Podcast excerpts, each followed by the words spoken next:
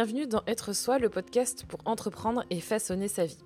Quand on lance son business, on se concentre souvent sur son offre, sur sa prospection, sa communication, mais on ne pense pas toujours à protéger son entreprise.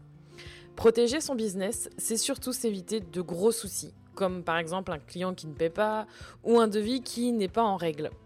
Cela peut vite tourner au cauchemar, crois-moi. C'est pour ça que j'avais hâte de discuter avec Maëlan qui allie le digital et le juridique dans son activité. Autant te dire que cet épisode est rempli de bons conseils, ils valent de l'or et pour toi qui lances ton business en ligne ou si tu veux corriger le tir, je t'invite vraiment à l'écouter.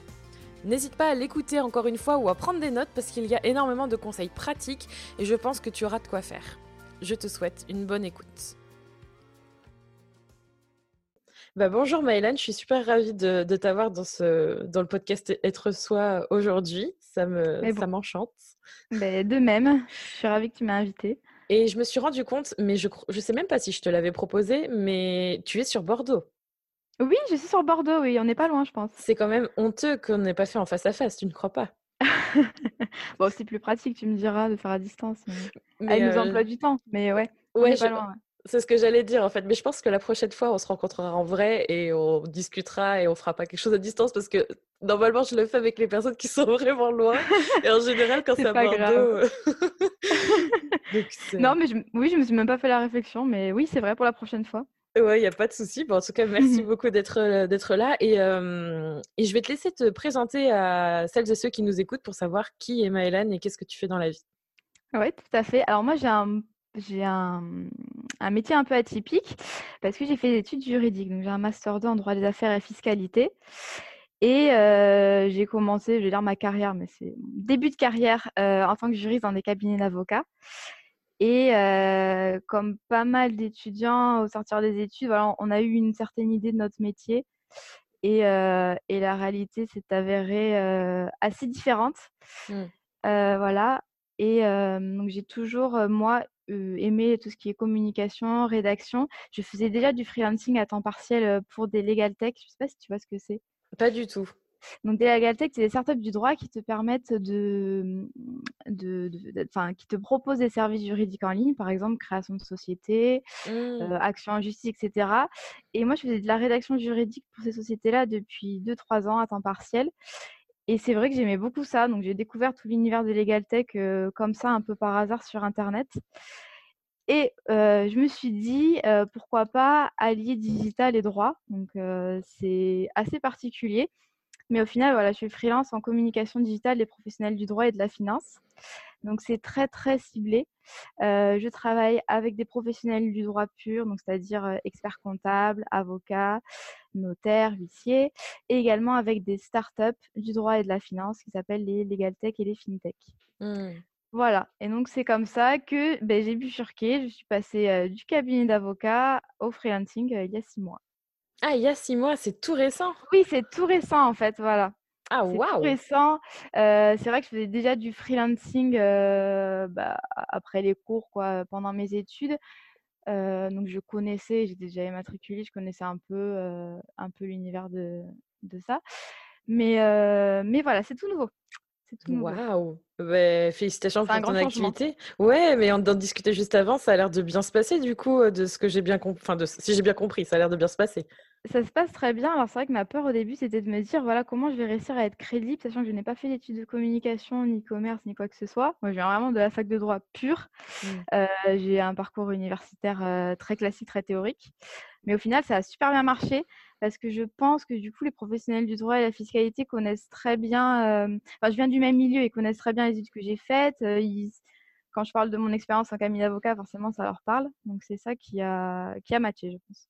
Mmh. Bah, c'est super, franchement, je suis contente pour toi. Et j'ai envie de te dire, c'est bien d'avoir des personnes comme toi dans le domaine de la communication digitale parce que je pense que ça manque tout ce qui, justement, c'est aussi pour ça que je t'ai contacté, c'est pour parler de, voilà, de, de, tout ce qu'on va discuter dans le podcast aujourd'hui. Mais c'est vraiment, je crois, quelque chose qui manque aux personnes qui se lancent, c'est d'avoir toutes ces connaissances et d'avoir justement cette assurance de bien faire et des choses légalement, surtout en France.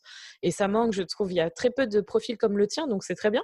Félicitations. Oui, Merci. Oui, c'est vrai que je trouve, je pense que j'ai trouvé peut-être une ou deux personnes qui font pareil que moi, mais c'est vrai que c'est assez rare.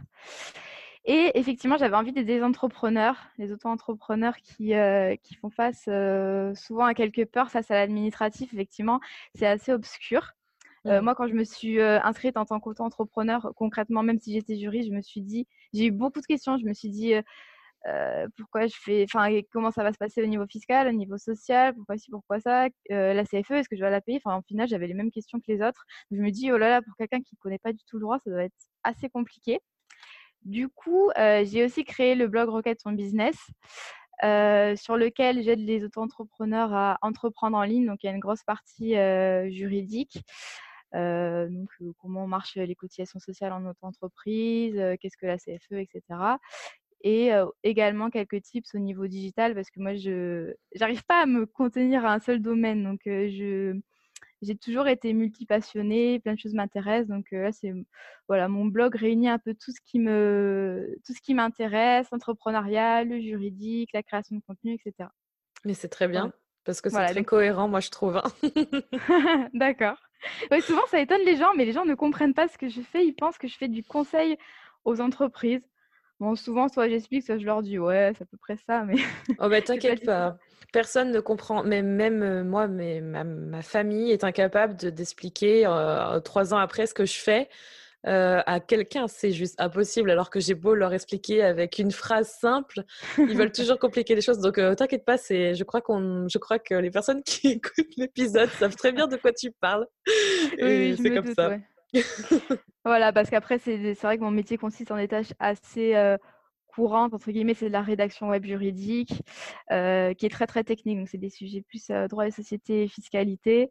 c'est du social media management, comme tu fais. C'est du SEO un peu. Enfin, voilà, ça reste assez classique quand même. Tout ce mmh. qui tourne autour du contenu. Super.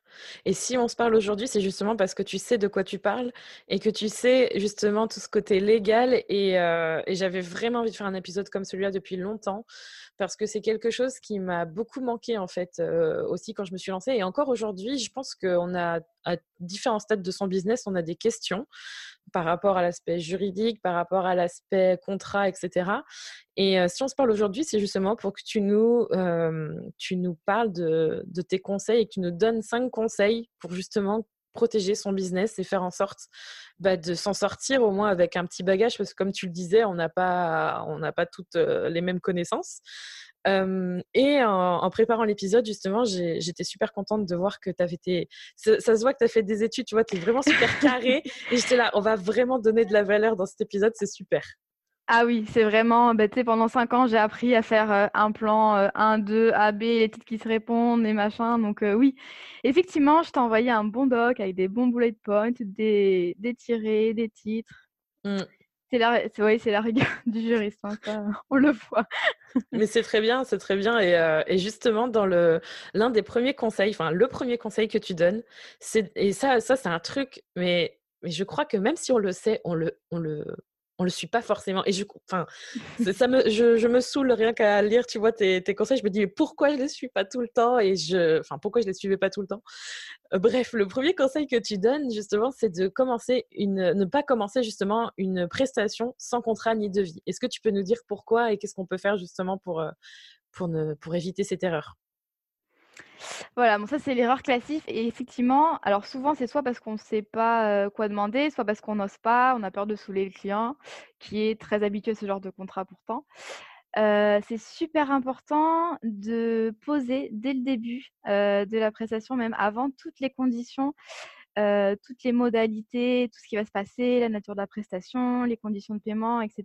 parce que ça permet d'éviter les litiges ultérieurs. Mmh. Donc, c'est-à-dire que si par exemple, tu as un impayé, tu n'as rien prévu, tu n'as pas prévu de, je vais dire, de taux d'intérêt, tu n'as pas prévu de procédure, ben, tu es. Je vais dire c'est dans la merde, mais ouais, tu es, quand ah même. Ah oui, tu peux le dire. Quoi. ah, c'est le cas.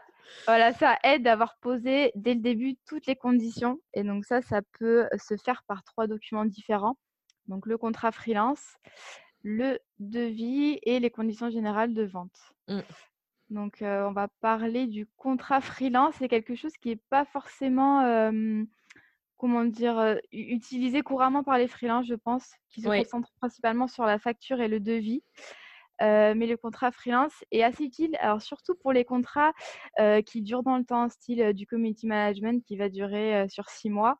Mmh. C'est quand même un contrat conséquent qui, voilà, qui dure dans le temps. Il y a forcément beaucoup de choses à régler au niveau, niveau juridique, au niveau des modalités. Mmh. Donc le contrat freelance, c'est un contrat de prestation de service tout à fait classique qui n'est pas réglementé par la loi. donc il n'y a pas de mention obligatoire. Et il a pour objectif de définir le cadre de la relation entre le freelance et l'entreprise. Qu'est-ce qu'on y trouve? Ben, Tout ce qui est susceptible en fait, de causer des litiges ultérieurement. Donc les conditions de travail, l'objet du contrat, mmh. super important, la durée de la prestation avec les dates de début et de fin. Voilà, il faut éviter de juste marquer trois mois, il faut vraiment dire début, fin, c'est important. Mmh. le prix sur lequel on s'est accordé, les modalités d'exercice de la mission, où est-ce que ça va se passer? Est-ce que je vais devoir me déplacer dans les bureaux du client régulièrement? Voilà. Le mode de gestion des litiges. Qu'est-ce qui se passe quand il y a un litige? Est-ce qu'on va devant l'arbitre Devant quel tribunal? Les modalités et conditions de rupture du contrat, c'est très important pour un contrat qui, qui dure dans le temps, pour éviter que le client, par un simple appel, te dise C'est fini. voilà, c'est fini c'est super important. Donc là, c'est possible de prévoir une clause de résiliation qui indique les motifs de rupture et comment ça, comment ça se passe. Est-ce qu'il y a un préavis? Est-ce qu'on envoie une lettre recommandée, etc. Ça, c'est super important. Mmh. Et enfin, on peut trouver les, les, conditions et modalités de paiement. voilà, classiquement. Oui, ça fait un rappel au devis, en fait, presque sur certaines notions. quand tu dis conditions de paiement, ça fait double, double sécurité, si tu veux. C'est ça, ça fait double sécurité. Alors, c'est vrai qu'il est possible, de conserver simplement le devis. Après, c'est pas mal quand tu as une prestation qui s'étale dans le temps mmh. et qui donnera lieu à plusieurs petites prestations qui, elles, donneront lieu à des devis, tu vois? Là, ça là, ça peut être, ça peut agir comme un contrat cadre qui fixe, la relation, enfin les règles, globales et ensuite tu as le devis qui fixe vraiment, chaque prestation, quelles mmh. sont les, ses modalités etc. Oui, vraiment, ça cadre tout en fait, c'est ça, et ça permet de, de, me voir. Enfin, ça permet que si la personne, enfin, si le client il a envie d'une autre prestation, de toute façon, il a lu le contrat, donc il sait qu'il faut un autre devis pour pouvoir faire autre chose, et il peut pas nier ne les avoir lus vu qu'il les aura lus et signés si on fait les choses bien. Exactement, exactement. Alors, ce qui se passe parfois en pratique et même très souvent, c'est que c'est le client qui fournit le contrat freelance surtout si c'est une société de taille importante. En général, voilà, on te livre, un contrat, du coup, que tu ne peux pas négocier. il faut faire attention à lire les clauses. Par exemple, l'autre jour, j'ai reçu, un contrat comme ça, qui m'a gentiment été fait par le client, avec, une clause d'exclusivité donc, clause d'exclusivité, c'est différent de la clause de non-concurrence. La clause d'exclusivité, c'est que tu t'engages pendant la durée du contrat à ne pas travailler pour d'autres entreprises du même secteur. Ça mmh. pose un peu problème quand tu es freelance. Mais heureusement, là, la clause était très, très restreinte. Donc, ça allait. Il faut vérifier quand même qu'elle soit pas non plus abusive, qu'on te dise pas, oui, tu peux pas travailler en community management pour d'autres clients. Mmh. Voilà. donc, tu peux avoir aussi une clause de non-concurrence après le contrat. Tu peux aussi avoir des conditions de paiement. Il faut faire attention. Par exemple, dans ce contrat-là, ça me disait que je devais envoyer une facture par mois avant le 20 du mois, sinon j'étais payé le mois suivant. Bon, ça, c'est pas très grave, mais il faut faire attention quand même. Il faut, être au courant et bien tout lire avant de signer. Ah, ça, les conditions de paiement, ça, c'est un truc, je crois qu'on oublie, on se dit oui, super, on a signé. presque, ça va, en fait, on est tellement content, je crois, quand on a signé quelque chose qu'on oublie l'essentiel, c'est quand on va se faire payer. Et moi, ça m'est arrivé il n'y a pas très longtemps. Bah, ça, ça s'est mal terminé avec ce client. Mais clairement, j'ai eu la même expérience où la personne, elle avait décidé que ce serait telle, telle date de paiement et j'ai eu des retards de 3-4 mois sur, sur des factures. parce que c'est soi-disant la compta qui savait pas comment faire. j'étais, énervée. J'avais envie de tout brûler. bah oui, tu m'étonnes. Hein. Très et du coup, tu disais aussi, ça c'est un truc qui arrive, je crois, à beaucoup de personnes qui justement ne font pas tout ça, qui font pas forcément de devis, qui font pas forcément de contrat et qui ont peut-être fait juste peut-être un mail ou un coup de téléphone et qui qui ont rien du tout. Qu'est-ce que tu peux leur conseiller et qu'est-ce que tu as à partager à ce niveau-là? Alors c'est vrai que souvent ça arrive, tu as un, deux rendez-vous téléphoniques avec le client ou même en physique et puis on se dit: «Bon, ben voilà, tout est réglé, c'est bon». Il faut à minima avoir une trace écrite. Donc tu envoies après ton coup de fil, tu envoies un mail, tu récapitules, tu dis: «Voilà, suite à notre appel, nous nous sommes mis d'accord sur tel point, le prix fixé, la nature du travail à effectuer, le délai de réalisation».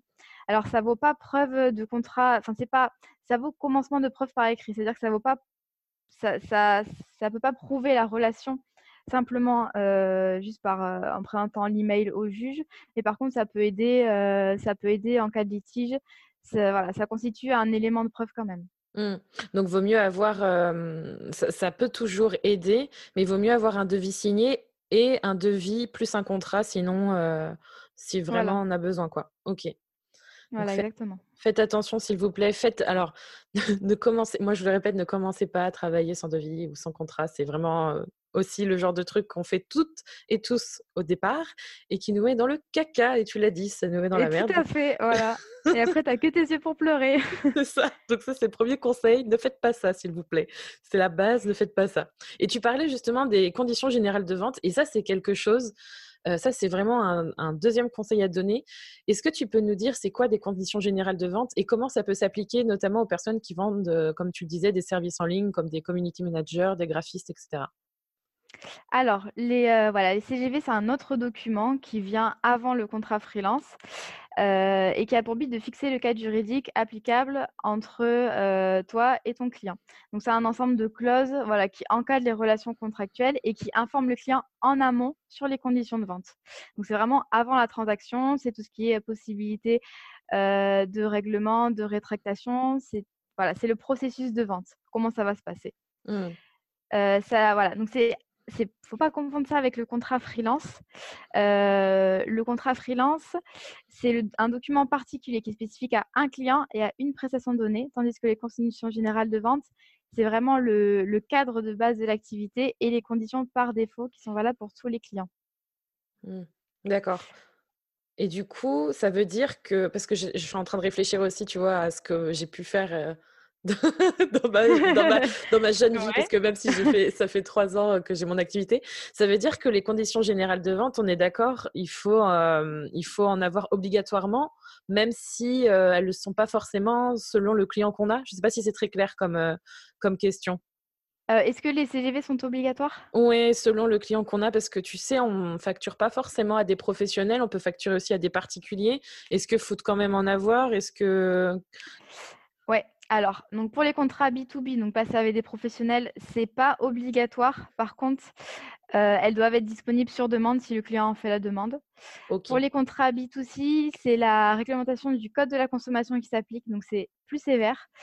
Euh, c'est obligatoire pour la vente à distance, si la vente sur Internet. Euh, en fait, elle se matérialise par une obligation d'information précontractuelle, donc avant la transaction. classiquement, on les trouve dans le footer. Mmh. sur un site. Et puis, ça se matérialise par une case à, cage à cocher au niveau de la. Mmh, enfin, quand tu passes ta commande. Oui, donc en gros, il vaut mieux pas s'en passer, quoi, quoi qu'il arrive. Voilà, en B2C, il vaut mieux pas s'en passer. En B2B, c'est pas mal. Après, ça dépend si tu as. C'est vrai que si tu as un contrat freelance bien détaillé, un devis, etc., tu peux tu peux t'en passer. Ça peut, enfin, l'un peut remplacer l'autre en fait. Mmh. Donc, il faut bien choisir où investir son temps, mais il faut quand même bien border tout ça, quoi qu'il arrive, parce que de toute façon, si on n'a ni contrat ni conditions générales de vente, ça, ça devient compliqué, quoi. Voilà, d'une façon ou d'une autre, il faut vraiment sécuriser la prestation. Alors, j'ai une, une, abonnée sur Instagram qui est venue me dire qu'elle avait sa première cliente en rédaction web et qu'elle avait paniqué parce qu'elle n'avait pas de CGV. Alors, je lui dis, voilà, ça va peut-être surprendre de la part d'une juriste, mais tu as, d'autres choses à faire pour l'instant. C'est pas, pas grave. En fait, tant que tu as un devis bien détaillé, que tu factures en règle, que tu voilà, que es, que es inscrite surtout, euh, c'est bon. Donc, tu pourras voir ça après. C'est bien en avoir. Mais c'est vrai que si tu as des contrats freelance et des devis qui sont quand même assez détaillés, ça devrait suffire. Il ne faut pas paniquer sur ça. C'est pas parce que le droit te dit de faire ci ou ça. Souvent, euh, voilà, quand tu commences une activité, il vaut mieux aller à l'essentiel, à ce qui est le plus important. Être déclaré, bien faire tes factures avec toutes les mentions obligatoires, etc. Mmh. Ouais, c'est vrai qu'on a tendance à vouloir enfin, comme tu dis, on peut paniquer parce que quand on commence à facturer, quand on commence à signer, on se dit mon Dieu, j'ai lu qu'il fallait avoir ça et je l'ai pas. je suis hors la loi. c'est ça, tout à fait. C'est pas grave. moi, j'ai travaillé en cabinet. Je sais très bien qu'il y a un énorme gap entre le, ce que dit le droit et ce que font les entreprises et ce que conseillent les avocats aussi. Alors, j'adore l'activité des avocats. C'est vraiment un truc que je respecte. Mais c'est vrai que souvent, on leur dit bon, ben voilà, enfin c'est pas essentiel là, là, là, vous pouvez prendre le risque, machin. Enfin, c'est pas, faut pas non plus avancer bien en disant oui, il me faut ça, ça, ça, tes de contrat, passer des nuits et des nuits à rédiger CGV. Enfin, mmh. voilà. D'ailleurs, est-ce que tu as des conseils à nous partager pour la rédaction de CGV CGV égale conditions générales de vente, hein, pour, on va utiliser ce mot-là, pour les personnes qui nous écoutent? Alors, il y a des mentions obligatoires à faire figurer obligatoirement. je ne vais pas tout détailler, mais ça dépend de si tu t'adresses à un particulier ou à un professionnel.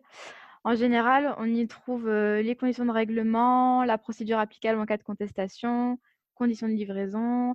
si tu vends des biens, ben, la garantie, le retour des marchandises. voilà, on a souvent entre professionnels des clauses relatives à la loi applicable et la juridiction compétente. C'est assez large en fait. Alors, il existe des modèles sur Internet, comme pour les statuts, comme pour les contrats freelance. Ça peut constituer une base, par contre, il ne faut pas faire copier-coller sur son site et l'appliquer tel quel parce que soit ce sera incomplet, soit incohérent, euh, soit dangereux. Donc, il faut mmh. faire attention. Il faut vraiment, euh, voilà, limite, euh, lire plusieurs modèles et, que, et déjà comprendre toutes les clauses parce que tu peux pas mettre un truc sur si tu comprends pas ce que ça implique parce que ça peut impliquer sur le plan juridique pas mal de choses en cas de litige. Donc, vraiment, prendre le temps de lire les modèles, de comprendre, de s'informer pour pas, pas écrire de bêtises. Mmh. Totalement d'accord et c'est comme je te rejoins, prenez le temps, ne vous paniquez pas si vous, même si ça fait un certain nombre de mois ou même deux ans que vous n'avez pas de, de, CGV, prenez le temps de les, de les, comme tu dis, de les lire et de, de, construire les vôtres et de personnaliser ce que vous, ce que vous trouverez si vous trouvez des modèles et de faire en sorte que ça corresponde à votre activité parce que, comme tu dis, on trouve de tout donc c'est à ne pas négliger mais à ne pas bâcler non plus. voilà, tout à fait. Parce que voilà, ça sert à rien de faire un document, euh, un document faux, incohérent, etc. Autant pas en avoir. Hein. Ouais, c'est ça, exactement. Bon, bah, on, a on, a déjà euh, pas mal de, de, Là, déjà, on a pas mal d'informations. En, quelques minutes, tu nous as déjà donné deux, trucs super importants. Ouais, c'est dense. On, va faire fuir, on va faire fuir tes auditeurs. Hein. Mais non Non, justement, en fait, ce que, je dis, ce que je dis souvent, et euh, c'est pour ça que j'ai fait ma formation, tu vois, ma formation plan B, c'est parce qu'en fait, il y a des choses où tu n'as pas envie de t'y confronter, t'as pas envie de... En fait, ça te fait peur et tu te dis que quand tu vas mettre le nez dedans, bah, ça va être la merde et que tu vas te retrouver, tu vas en avoir jusqu'au cou et que tu vas pas savoir comment t'en sortir, alors qu'en fait, il faut, il faut, ça, il faut, il faut s'informer. C'est des choses qu'on n'apprend pas, c'est des choses qu'on n'a pas toutes le même bagage. Et si on ne fait pas l'effort en fait de, savoir de quoi il en retourne, comment on peut se protéger, et eh ben le jour où ça nous arrive, et eh ben on se retrouve euh, dans la merde, hein, soyons francs. Et, c'est grave. Ça peut être grave ensuite. Ça peut faire bah fermer une boîte. Mmh, tu le sais mieux que moi, je crois. Oui, oui. Malheureusement, oui, je sais. Mmh.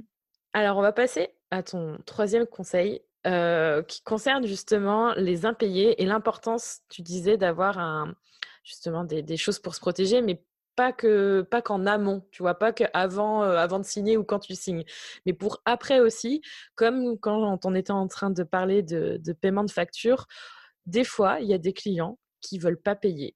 Et ça, c'est quelque chose qui peut arriver à n'importe qui. Et je pense qu'on l'oublie souvent. Et c'est hyper important de se préparer à cette idée. Et j'aimerais justement que tu nous en parles et mmh. de, de nous expliquer qu'est-ce qu'on peut faire pour se protéger de tout ça et, faire en sorte de ne pas se retrouver dans le caca.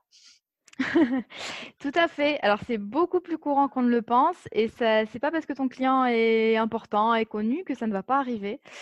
Euh, malheureusement, c'est voilà, c'est important de se protéger en amont avec euh, des documents spécifiques, donc les conditions générales de vente, le contrat freelance, le devis. Mais ça ne suffit pas parce que quand le client ne veut pas payer, il bah, faut aller le chercher.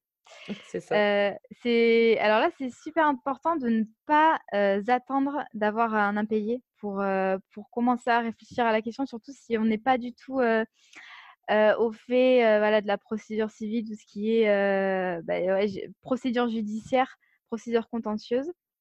Euh, c'est super important d'avoir des process dans ton activité, même en matière administrative. administrative pardon. Euh, voilà, il faut prévenir sans attendre la réalisation du risque. Donc tout simplement, enfin tout simplement, c'est pas si simple que ça, il faut bien se renseigner sur la procédure à suivre en cas d'impayé, être au fait des différentes étapes, etc. Donc en quoi consiste la, procédure? Ça va commencer par une relance informelle, par mail ou par téléphone.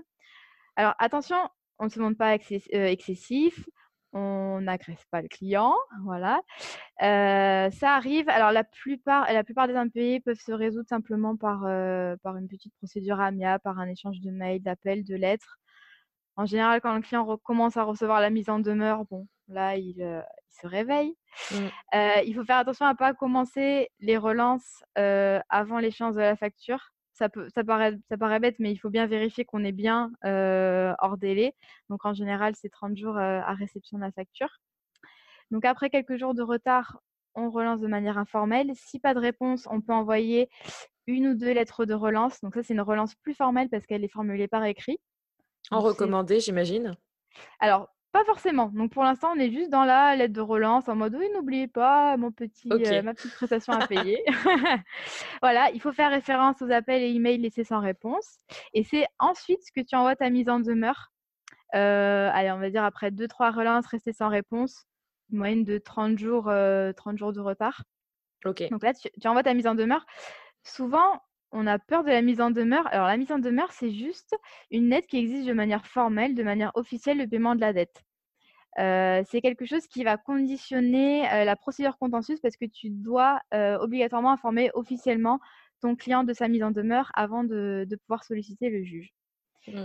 ça, c'est un envoi en lettre recommandée avec accusé de réception, effectivement, en précisant bien les termes mise en demeure, il faut que ce soit assez explicite voilà, pas besoin de déblatérer pendant, pendant 30 lignes. C'est vraiment, je vous mets en demeure un an pour telle prestation, tel montant, vous êtes en retard de tel jour, etc.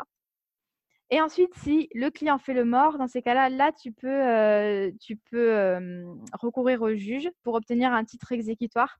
Alors, un titre exécutoire, ça te permet de recourir à la force publique que sont les huissiers.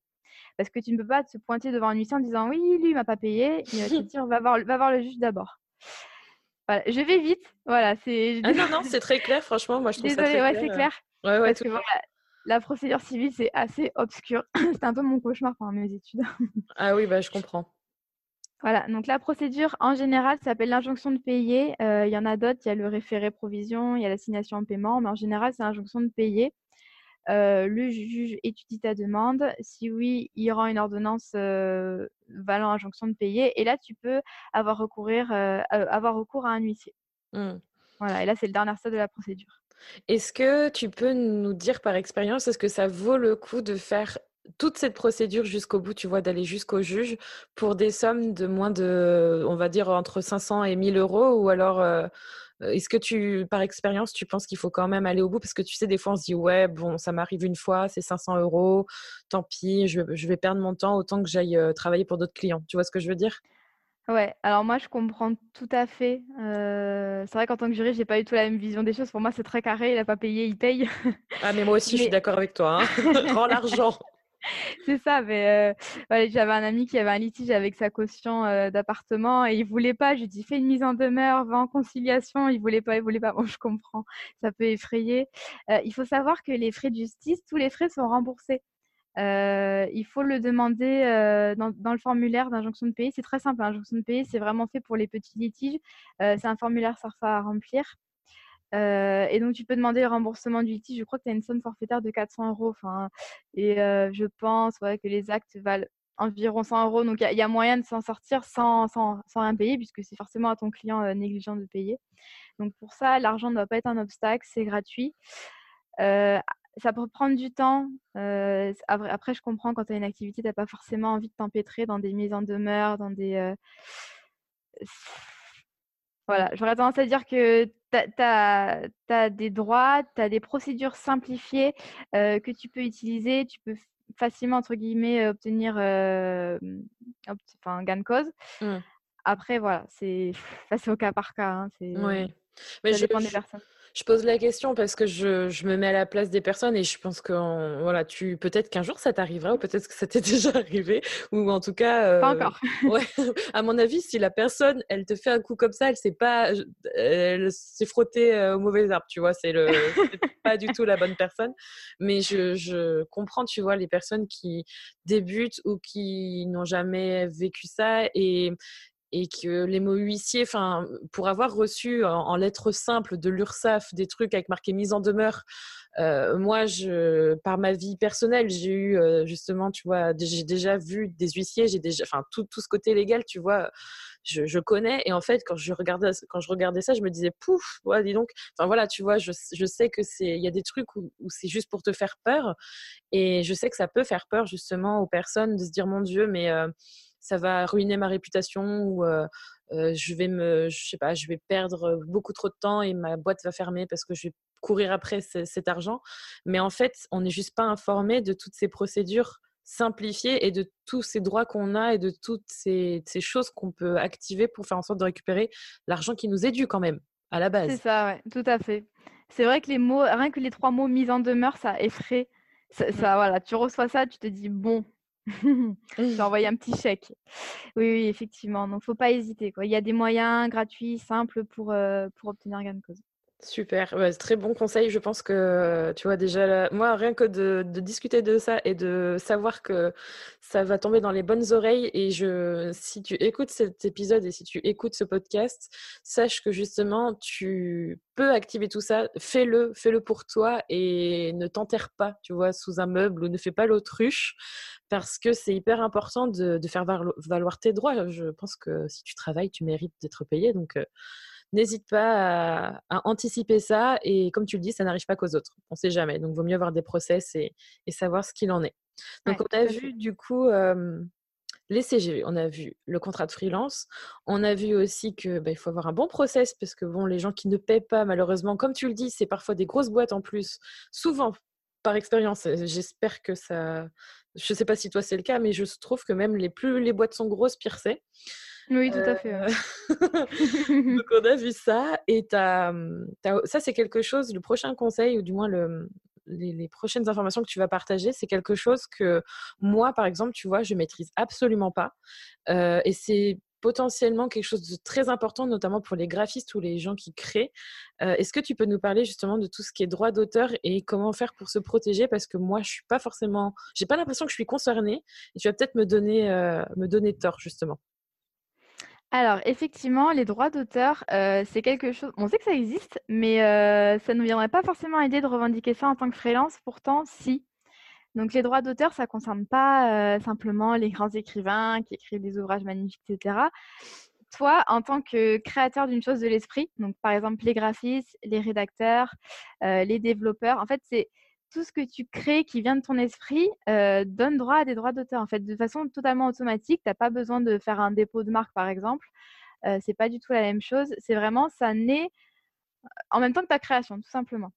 Donc, c'est une, une, notion qui n'est pas définie par la loi, mais par la jurisprudence. Donc, du coup, ça, ça donne des contours assez mouvants. Euh, on considère que donc on a des droits sur les œuvres originales que l'on crée. Donc œuvre originale, qu'est-ce que ça veut dire? C'est une œuvre qui est empreinte de la personnalité de son auteur. Bon, concrètement, euh, ça veut dire que ce que tu crées doit être la matérialisation de tes propres idées, de ton propre style, de ta propre personnalité. Par exemple, euh, un exemple, un développeur web, alors je m'aventure dans, dans, des domaines que je ne connais pas. Vas-y. Mais euh, voilà, un développeur web euh, peut soit concevoir un site vraiment, bon, il, il a, il, sait ce qu'il doit faire, quelle technologie il doit utiliser, etc. Mais il peut soit développer un site avec, ouais, c'est son, il utilise son propre code, ses propres idées, il dit tiens, je vais utiliser ça pour faire ci. Ou alors, deuxième option, il utilise un template, ou alors il est super, super contraint par un cahier des charges très précis. Dans le premier cas, ça génère des droits d'auteur. Dans le deuxième cas, ça n'en génère pas. Donc, on ne doit pas avoir reçu de consignes précises pour réaliser la création. Ok. Donc, ça, c'est très important. C'est assez euh, abstrait, c'est du cas par cas. En fait, c'est euh, voilà, un cas de litige, c'est le juge qui va te dire si oui ou non c'était une œuvre originale. D'accord, donc ça veut dire que, par exemple, en, en, tant que community manager, tout ce que tu crées en termes de, enfin, c'est aussi pareil au cas par cas, j'imagine, parce que s'il y a des choses qui sont peut-être des propositions créatives et que la personne dit oui, je l'utilise pour telle publication, ça peut valoir du droit d'auteur ou je me trompe totalement? Oui, ça peut valoir le retard. Alors, c'est super. Alors, community manager, c'est plus facile en rédaction parce qu'en rédaction, c'est vrai que c'est un. Tu, tu, tu, décides de ton plan, tes idées, c'est toi qui mets tout. Mmh. Euh, community management, comme c'est des publications souvent assez courtes qui sont, voilà, le client te dit, euh, j'aimerais faire une publication sur tel événement, etc. Euh, pas forcément. Enfin, ça dépend vraiment. tu me donnes une conne. Non, ça, ça, dépend vraiment des circonstances de l'espèce. C'est vrai que si tu décides toi-même, si tu as l'idée créative, que tu fais tes textes toi-même, etc., que le client te dit juste d'animer les réseaux effectivement, il peut y avoir un droit d'auteur. Ok. Voilà. Et il y a deux types de droits, je précise, dans le droit d'auteur, pour bien comprendre. Il y, a, donc, il y a deux versants. Il y a les droits d'exploitation, donc c'est des droits qui sont cessibles, donc monétisables. Donc c'est tout ce qui est droit d'adaptation, de représentation, de traduction, de cession à des tiers. Et il y a le droit moral de l'autre côté. Donc le droit moral, c'est un droit qui est inhérent à ta personne que tu ne peux pas céder. Euh, c'est le respect du nom, de ta qualité, de ton travail, et ça ne meurt jamais, euh, même quand toi, tu n'es plus là. Ok. Et du coup, c'est quoi que tu vois euh, souvent adapté Peut-être le premier, non Celui qu'on cède souvent quand on crée quelque chose et qu'on cède au client? Il y a justement un montant qui est payé. Souvent, je vois ça, j'ai l'impression. Voilà, il y, y, a un montant qui est payé quand on y pense. Euh, alors, attention, avant de céder ses droits, il faut être sûr qu'on a les droits sur l'ensemble de l'œuvre. C'est-à-dire que, par exemple, les graphistes euh, utilisent des, euh, des, illustrations, des trucs comme ça. Il faut être sûr d'avoir soi-même tous les droits d'auteur sur les éléments qu'on a utilisés. Mmh. Donc ça, c'est la, la, première remarque. c'est forcément assez, ça peut être difficile de, euh, de déterminer le montant de la session de droit d'auteur. Mm. Donc il y a deux modes possibles. Soit il y a une rémunération proportionnelle aux recettes tirées l'exploitation de l'œuvre. Euh, ça, c'est quand on peut vraiment euh, quantifier. par exemple, je sais pas, on conçoit un produit dérivé, il sera vendu en 1000 exemplaires, on, on peut savoir. Donc, du coup, on prend 5-10% du chiffre d'affaires généré par le client. Ça, c'est assez théorique en général. On utilise plutôt la deuxième méthode, c'est une rémunération forfaitaire. Donc, c'est un pourcentage qui est pris sur les honoraires de création ou en utilisant des barèmes plus ou moins officiels. Euh, là, tout, le prix euh, dépend énormément des conditions de session parce que la session est limitée dans l'espace, dans le temps. Donc, c'est pas la même chose d'avoir une session valable sur tous les territoires ou seulement sur Bordeaux, d'avoir une session sur 30 ans ou sur 5 ans, c'est pas la même chose. Donc là, c'est vraiment du cas par cas. Mmh. il existe, alors je sais qu'il existe pour les graphistes un simulateur de logo. Je sais plus quel site fait ça, mais ça te permet en fait, tu mets tu mets le prix du logo, alors je sais plus, il me semble que tu mets le temps passé dessus, tu mets les conditions de cession des droits d'auteur et ça te mmh. calcule un montant assez juste et équitable pour, pour céder les droits sur ton logo. Si on trouve le lien, on le mettra en information.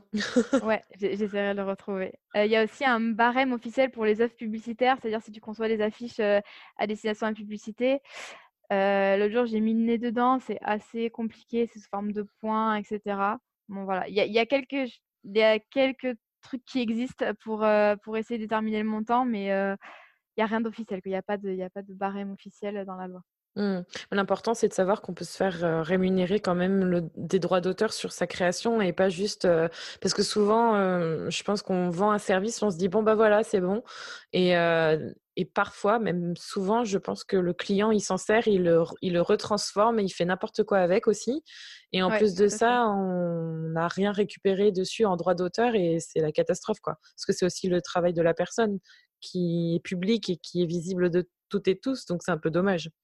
C'est ça, tout à fait. Mais là, c'est le droit moral, justement, le droit au respect de l'œuvre, etc. Dans les contrats freelance, il faut faire attention, les contrats freelance qui sont fournis par notre cher client, ben, souvent, ils prévoient une clause de cession de droit d'auteur. Donc là, il faut, le savoir. Pareil pour les, euh, euh, pour les développeurs, toujours la, même, euh, toujours la même chose. Très souvent, dans les contrats de travail, donc hors freelancing, dans les contrats de travail, il est super important, tu verras ça partout, de mettre que le développeur cède ses lignes de code à la société pour éviter, parce qu'en fait, il y a des développeurs qui sont partis de, certaines boîtes avec le code et donc avec les clients. Et puis, ben, la boîte n'a rien pu faire. Donc là, c'est vraiment systématique.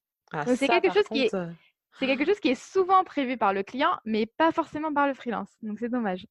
Ah ouais, c'est vrai ça. Par contre, tu vois, je on y on on a, comment dire?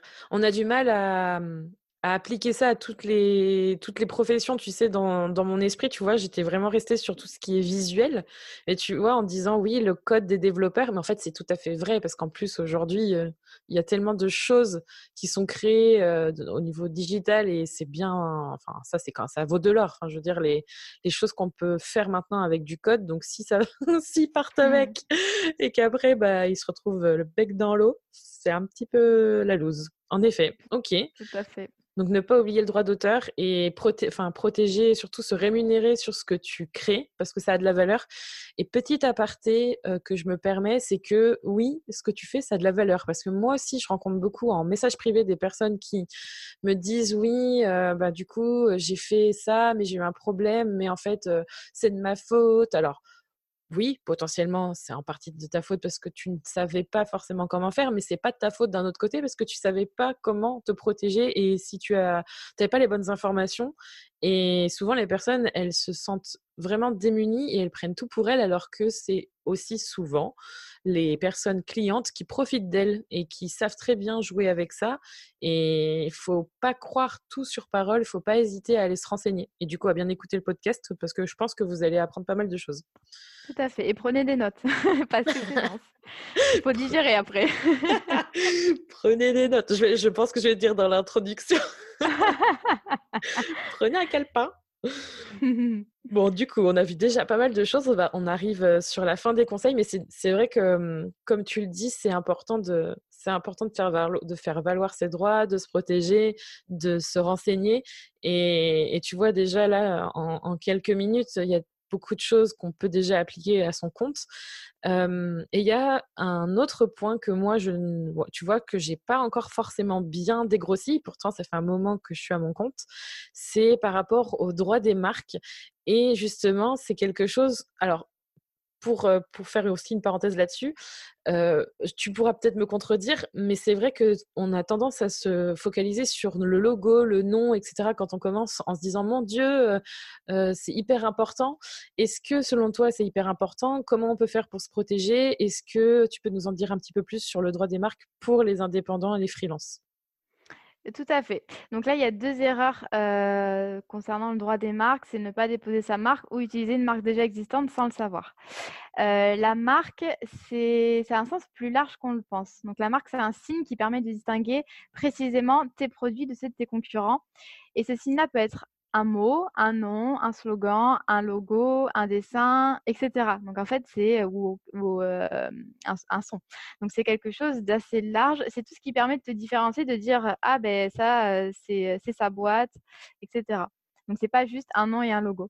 Mmh. Et effectivement, c'est super important de protéger sa marque parce qu'en fait, tant que tu tant que tu protèges pas ta marque, tant que tu déposes pas ta marque à l'INPI, ben, elle t'appartient pas. Donc, un concurrent peut très bien arriver cinq ans après le début de ta boîte et puis bah, dire bah, bah, voilà, moi je prends ce nom avec un logo qui ressemble, etc. ou juste le nom. Et puis bah, toi, bah, tu es là, bah, tu peux pas revendiquer. En fait, tu peux pas dire ah ben non, moi j'ai commencé mon activité avant. Effectivement, tu peux essayer d'agir en justice, mais voilà. Encore une fois, je pense que tu auras que tes yeux pour pleurer. C'est super important. Il il faut pas retarder ça. C'est quand tu crées ton business, tu déposes ta marque. Le coût est pas si élevé il me semble que c'est, enfin le forfait standard est de 200 euros pour 10 ans. La mmh. protection vaut 10 ans sur le territoire français. Donc c'est quelque chose, voilà, qui est important de faire, au même titre que les formalités de création d'entreprise. Tu as ton logo, tu as ton slogan, tu as ton nom, tu les déposes. Ouais et puis, surtout que, mmh, si je si j'ai bien compris ça aussi, c'est par rapport à certaines catégories, tu peux pas être partout. Enfin, il me semble qu'il faut en choisir certaines au niveau du droit de la marque. Voilà, alors il est illusoire effectivement de pouvoir, de penser pouvoir déposer son nom et d'être protégé, enfin que personne, aucun secteur d'activité pourra prendre ton nom. d'ailleurs, je me suis amusée, j'ai tapé, Kinoko sur les registres de l'INPI. Ah oui, eh ben oui, je suis une mauvaise élève, hein. Alors, je t'ai pas vue. Ah non, c'est pas c'était par curiosité et il y avait, peut-être six Kinoko, dont le premier, alors il me semble que c'était un restaurant japonais à Paris du coup, j'ai regardé les classes et puis il y avait, bah, il y en avait quatre ou cinq, voilà, qui correspondaient. Alors, il me semble qu'ils font aussi de l'épicerie, mais qui correspondaient, voilà, à la vente de, de, de, condiments et voilà, la vente alimentaire, etc. La, la, vente, enfin, à consommer sur place. et là, c'est pas grave. En fait, la protection ne vaut que pour ton secteur d'activité. Donc là, c'est super important. C'est pas l'INPI qui le fait pour toi. C'est à toi d'identifier les produits ou les services concernés par le dépôt et leur attribuer une classe. donc la classe, c'est la classification de Nice qui comprend 45 classes. Et donc, c'est à toi de choisir dans quelle classe rentrent tes produits. Mmh. Et donc, la protection ne concerne que ces, ces, cases-là, donc c'est pour ces classes-là. Donc, c'est pour ça qu'effectivement, tu peux des fois rencontrer des noms similaires pour des secteurs d'activité complètement différents. C'est pas grave. Mmh. Ouais, c'est sûr, moi je dois, je dois le faire absolument. Là, je sais que c'est quelque chose qui est sur ma to-do list depuis un moment. c'est honteux. Mais en tout cas, oui, j'ai regardé et euh, même moi, j'étais là, mais dans quelle catégorie je vais rentrer? Parce qu'il y avait des, le nom des catégories. En fait, par rapport aux, aux activités qu'on fait, j'ai l'impression que c'est un truc d'un autre âge, tu vois? C'est, j'ai l'impression que ça n'a pas forcément bien vieilli et du coup, on se dit, mais où est-ce que je vais me rentrer aussi euh, compliqué.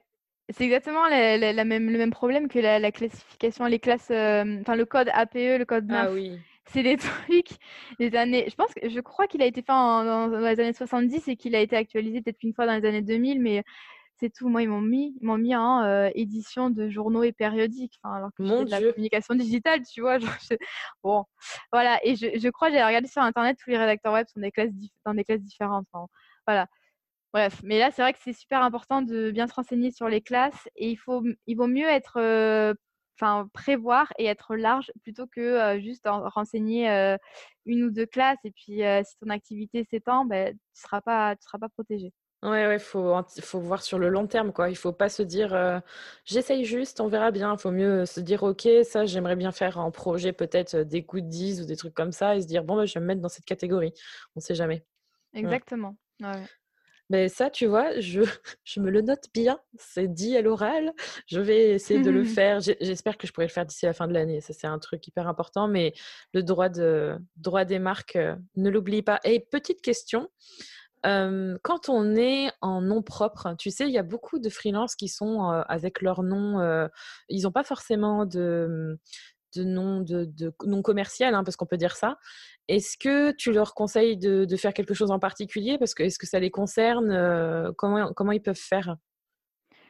Oui, ça les concerne parce que leur nom propre devient un nom de marque au final. Bah, c'est mon cas d'ailleurs. Moi, je n'ai pas, choisi de nom. Euh, j'ai pas déposé. Alors, je me suis dit, quelle est la probabilité quand même que quelqu'un euh, crée une marque en s'appelant Mylène Wisniewski et fasse de la communication digitale? Mais effectivement, alors c'est, j'aurais tendance à conseiller ça plutôt voilà, aux personnes euh, qui ont un nom particulier comme le tien, qui font du e-commerce, etc. Tout ce qui n'est pas rattaché au final euh, directement à ta personne en fait. Mmh. Euh, mais effectivement, tu peux très bien déposer ta marque. Il y a des marques très connues qui existent et qui sont les, enfin, qui ont pris les marques de leurs créateurs, enfin le nom de leurs créateurs et qui sont déposés. Enfin là, c'est pas, tu peux très bien déposer un nom propre, il n'y a aucun problème. Mmh, Ouais, donc il faut bien réfléchir. Et puis, euh, bon, c'est vrai que qui irait prendre ton prénom et ton nom plus euh, les mots à coller? On ne sait jamais. Hein. Si on te veut du mal, je ne sais pas. oui, oui, oui, bon, amusez-vous. non, je pense pas, mais tu as raison. Tu vois, c'est un truc, euh, je trouve, qui est assez commun pour les personnes qui font, du, qui font des activités en freelance. Donc, c'est important de le souligner par rapport à ce, ce, ce conseil-là. On ne sait jamais. Tout à fait. Est-ce que tu as un conseil en plus par rapport à tout ce qu'on a pu dire ou quelque chose que tu aurais bien aimé savoir quand tu t'es lancé ou quelque chose qu'on te demande souvent par rapport à tout ce qui est protection de ton business juridiquement parlant ou est-ce qu'il y a quelque chose qu'on n'aurait pas évoqué et qui est très important pour toi de nous communiquer? Alors moi, comme je te l'ai dit, je suis pour le fait de vraiment se concentrer sur ce qui est essentiel et pas partir dans tous les sens. Euh, tu pas obligé de déposer ta marque comme ça dans les deux jours. Tu pas obligé de rédiger des CGV qui ne feraient pas lire tous les avocats. Enfin, c'est super important. Alors moi, ce que je conseille, c'est vraiment de se concentrer du coup sur tes devis, tes factures si tu es freelance et investir dans un outil de gestion, donc gestion, facturation freelance. Mmh. ça, c'est voilà, un conseil en plus pour t'aider à gérer. Par exemple, ça te permet de voir dès que tu as une facture en retard. Enfin, ça, en fait, ça t'enlève, ça fait vite faire cerveau, comme tu aimes bien le dire. Ça t'enlève pas mal de choses un peu, ouais, un peu chronophages à gérer dans l'administratif. Voilà. En fait, Oui, vas-y, vas-y, vas-y. Voilà. Non, on ne sera jamais juriste ou avocat. autant se simplifier la tâche autant que possible. Et c'est vrai qu'en administratif, il y a quand même pas mal de trucs que tu peux déléguer directement à un outil de facturation. Enfin, moi, j'utilise ça. et en tant que juriste, je trouve ça génial. C'est vraiment ça, voilà. Aller à l'essentiel et essayer d'automatiser, de simplifier au maximum pour pas que l'administratif prenne une place trop grande dans ton business. Oui, elle prend une place quoi qu'il arrive, mais il faut pas non plus que ça devienne un poids sur tes épaules. Et j'ajoute que l'outil de facturation et tout ce qui est outil pour créer des devis, créer des factures, de toute façon, légalement, on est obligé d'en avoir un et tu peux pas faire tes devis, tes factures sur Excel et sur, sur Excel ou sur Word. Enfin, j'ai encore vu ça il n'y a pas très longtemps. Ah oui ah ouais, et je me suis dit, mon Dieu, mais il faut, faut, faut, surtout pas faire ça, quoi. Et je sais que c'est une obligation légale, tu vois, depuis pas si longtemps que ça, je me rappelle plus quand. Mais il faut mmh, passer oui, c'est vrai, c'est intéressant. Oui, tout à fait. Ne faites pas de bêtises parce qu'en plus vous risquez d'oublier des choses et ça va vous retomber dessus. Alors déjà qu'en plus il faut bien se protéger sur d'autres aspects, si la base n'est pas sécurisée, ouais, oui, Non mais ouais, c'est super important. Ouais, faites pas l'autruche. je sais que c'est pénible. bon, moi j'aime bien, hein, j'ai fait mes études sur ça, j'adore, ça me passionne. Mais je sais que c'est très pénible quand tu t'y connais pas, mais il faut s'y plonger un dimanche après-midi sous la pluie, tu regardes un peu le site de l'INPI, les règles de facturation. Voilà, c'est super important. Il faut prendre les choses au fur et à mesure. Et de toute façon, il faut se dire que quand on est à son compte, euh, si vous n'êtes pas Maëlan et que vous n'adorez pas tout ce qui est juridique et fiscalité, je fais partie de cette catégorie encore aujourd'hui. je, je, tiens à le dire.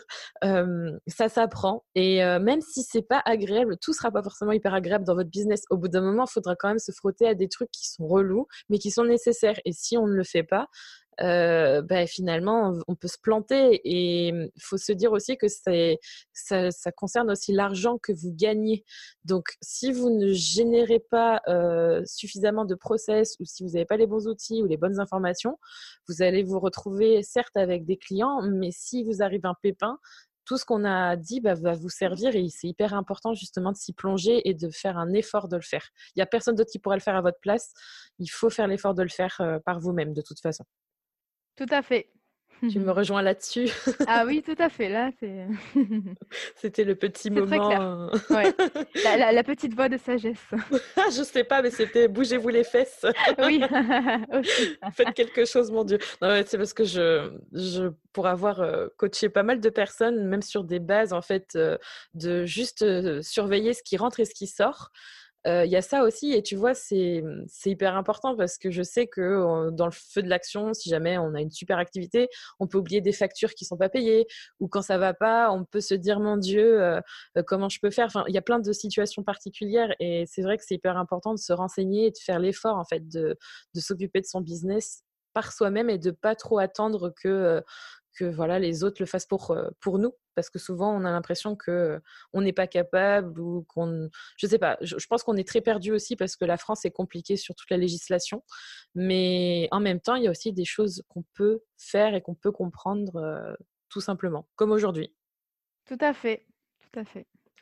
Bah, super merci pour ces conseils et j'aimerais quand même qu'on parle un peu de toi et de et de ton activité euh, pour terminer cet épisode. Je voudrais savoir si dans tes six mois du coup de jeune entreprise, est-ce que tu peux nous partager un peu, euh, c'est quoi pour toi les avantages et les inconvénients d'être à ton compte euh, jusqu'à aujourd'hui? Bon, alors moi j'ai de la chance, j'ai pas beaucoup vu négatif pour l'instant. si ce n'est le fait d'avoir tout le temps la tête dans le guidon, tout le temps y penser, y penser, y penser. c'est vrai, comme je te le disais tout à l'heure, je me suis, j'ai pas mal chargé la barque, un peu trop. Bah, je pense qu'au bout d'un moment, on arrive à savoir ce qu'on peut accepter, ce que voilà. C'est super important de garder du temps pour soi. c'est ce que j'essaye de faire. J'essaie de mettre des créneaux formation, des créneaux sport, des créneaux sorties, des trucs tout con, mais qu'on peut vite oublier quand on est, ouais, on se retrouve submergé par un tas de trucs à faire, la communication, la facturation, la gestion des clients, etc. Bah, moi, j'adore. Enfin, je suis trop contente d'être à, d'être à mon compte. Je pars en Asie en janvier avec mon copain qui se met aussi freelance. c'est, la, liberté, c'est l'indépendance, c'est, c'est le fait de pouvoir choisir ses projets. Alors moi, je suis une personne qui a du mal en fait à travailler pour quelqu'un parce que il y a toujours voilà, j'ai toujours mon avis sur la question et des trucs que j'aime pas faire, un, un, des idées que j'ai envie que j'ai envie d'évoquer, etc. Donc c'est vrai que ça, c'est c'est la liberté de pouvoir choisir ses missions, ça, ça n'a pas de prix. La liberté géographique, moi je suis quelqu'un qui voyage beaucoup. Et, et ça, c'est un truc que j'ai vraiment envie de, de, tester dans les, mois, dans les mois à venir, le travail à l'étranger que je suis mmh. encore jeune et que j'ai pas de bébé. et, petite parenthèse, honnêtement, alors peut-être pas maintenant, mais je pense que nous, on va essayer de faire un peu ça aussi, du, du pas du digital nomade en mode pendant six mois, hein, mais j'ai vraiment envie justement d'aller aux limites, tu vois, du truc et de se dire, bah, c'est pas parce qu'on a un bébé qu'on peut pas y arriver. moi, j'ai envie de voyager aussi, tu vois. Mmh. Et mais c'est vrai que justement pour pour montrer qu'on peut et pour me montrer que c'est possible aussi, parce que mais après, il faut pas non plus se dire que c'est c'est faut pas non plus se dire faut le faire pour prouver quoi que ce soit mais je pense que c'est possible hein. si tu veux des bébés t'inquiète pas tu pourras voyager mais profites-en aussi du temps que tu peux euh, là tu t'as pas de couche à changer euh, vas-y vas-y. C'est ça voilà bah, disons que c'est le bon moment pour tester et puis et puis on, refera ça avec bébé. Ah, super mais franchement euh, je, je suis contente pour toi que ça roule et que en plus de ça tu puisses profiter voyager et qu'en plus ton ton copain, il se lance. Il va se lancer dans, dans quoi, du coup? Dans le développement web. d'où, d'où souvent mes petites allusions au développement web, parce que je le vois très bien avec lui, du coup. Euh, ouais, il se lance en janvier. Donc, euh, bah, super, on va partager l'aventure à deux. Ça lui a donné envie. Euh, de tester. Pareil, il s'est dit voilà, j'ai 24 ans, euh, pourquoi pas, faut y aller maintenant. Et, puis, on verra. Il a, il est un peu stressé, mais du coup c'est bien parce qu'il a une aide administrative à la maison. Franchement, il est bien accompagné. Moi, j'aurais rêvé d'avoir un, bras droit ou une copine comme toi, tu vois, qui soit là euh, dès que j'ai un doute, parce que là, tu vois, en ce moment, mes doutes, c'est par rapport aux organismes de, récolte de charges et j'aurais adoré justement te, passer des coups de fil et toi tu m'aurais passé des coups de fil par rapport à la communication digitale. Mais il est très bien accompagné, c'est normal d'avoir peur. De toute façon, c'est le c'est bon signe, je pense. Enfin maintenant c'est ce que je me dis. Et super, ben, en tout cas vous allez euh, faire un super duo avec euh, des mmh. voyages et du freelancing et ton activité, je te le dis, euh, c'est normal qu'elle fonctionne du feu de Dieu parce que c'est quelque chose dont on a besoin, vraiment. Moi, j'en aurais eu mmh. besoin, j'en aurais encore besoin, je pense, tous les conseils qu'on a vus. prenez bien des notes, réécoutez l'épisode si vous avez besoin, parce qu'il y a eu pas mal de choses. Mais c'est vraiment un, super, de super conseils. Enfin, moi, j'en aurais eu besoin quand j'aurais, quand j'avais démarré. Enfin, quand je, si j'avais, quand je sais plus parler en démarrant. Mon Dieu, quand je vais trop vite, les mots s'en mêlent. donc, merci beaucoup. Et je vais finir cet épisode avec la fameuse question que je pose toujours à toutes les personnes avec qui je discute. Euh, c'est quoi pour toi être soi? Euh, ah, ah. Être soi, c'est agir en fonction de ses, de ses, propres convictions, de ses aspirations, de ses désirs, sans écouter les désirs des autres, parce qu'on a tendance à, à, écouter beaucoup les gens et à prendre leurs conseils pour des vérités et à se dire oui, en fait, c'est ça, mais voilà, c'est vrai que pendant longtemps, moi, je, je me suis dit, euh, j'ai écouté ce que les autres, comment dire, me, me conseillaient, pensaient que j'allais faire, etc. Mais au final, quand tu t'aperçois que ben non, c'est que toi qui décides et t'es mettre à bord, ben, et ben t'es soi et puis c'est parfait. Mmh. Ouais, ça c'est. Enfin, je rebondis sur ce que tu dis, mais si j'ai bien quelque chose à partager, c'est ne pas prendre les conseils des personnes qui n'ont pas traversé ce que tu es en train de traverser ou qui n'ont aucune idée de ce que tu es en train de vivre. Donc, typiquement, il y a beaucoup de personnes qui peuvent te dire Oh non, ça va être dangereux, blablabla, sauf qu'ils savent pas du tout ce que tu vis ou du moins ils n'ont pas du tout les mêmes ambitions. C'est hyper important de le faire pour soi et, et d'y aller quand même. De toute façon, pas de regret. voilà, bah, là j'en ai pas du coup. Bah, c'est vrai que c'est quelque chose qui m'est arrivé il y a quelques mois. Je me disais, bon, est-ce que je continue? Est-ce que je me lance dans le freelancing? et, euh, et puis je me suis écoutée et puis, euh, et puis bah, meilleure décision de ma vie, je pense. trop bien. C'est trop bien, ça motive trop d'entendre ça. Je suis contente pour toi. Merci. du coup, on va pour finir euh, cet épisode. Est-ce que tu peux nous dire où est-ce qu'on peut te retrouver en ligne pour faire un petit rappel euh, si jamais on a envie de voir ce que tu fais euh, sur Internet? Tout à fait. Donc du coup, j'ai mon petit blog, donc c'est roquette-tonbusiness.fr et je suis également sur Instagram, roquette.tonbusiness. Voilà. Donc euh, s'il y a des questions qui vous viennent euh, en juridique, en fiscalité, ben, je me ferai un plaisir de vous répondre. Super, bah, c'est dit comme ça. Merci beaucoup Maëlan, ça m'a fait super plaisir d'apprendre plein de choses euh, avec toi et de les partager aussi avec toutes les personnes qui vont écouter cet épisode, qui je pense peut-être vont, vont devoir réécouter l'épisode pouvoir... Mais bon, c'est normal, il y a, quand on a beaucoup d'informations, je vous conseille de le faire. Et merci beaucoup et, et à bientôt. Bah oui, à bientôt. Salut.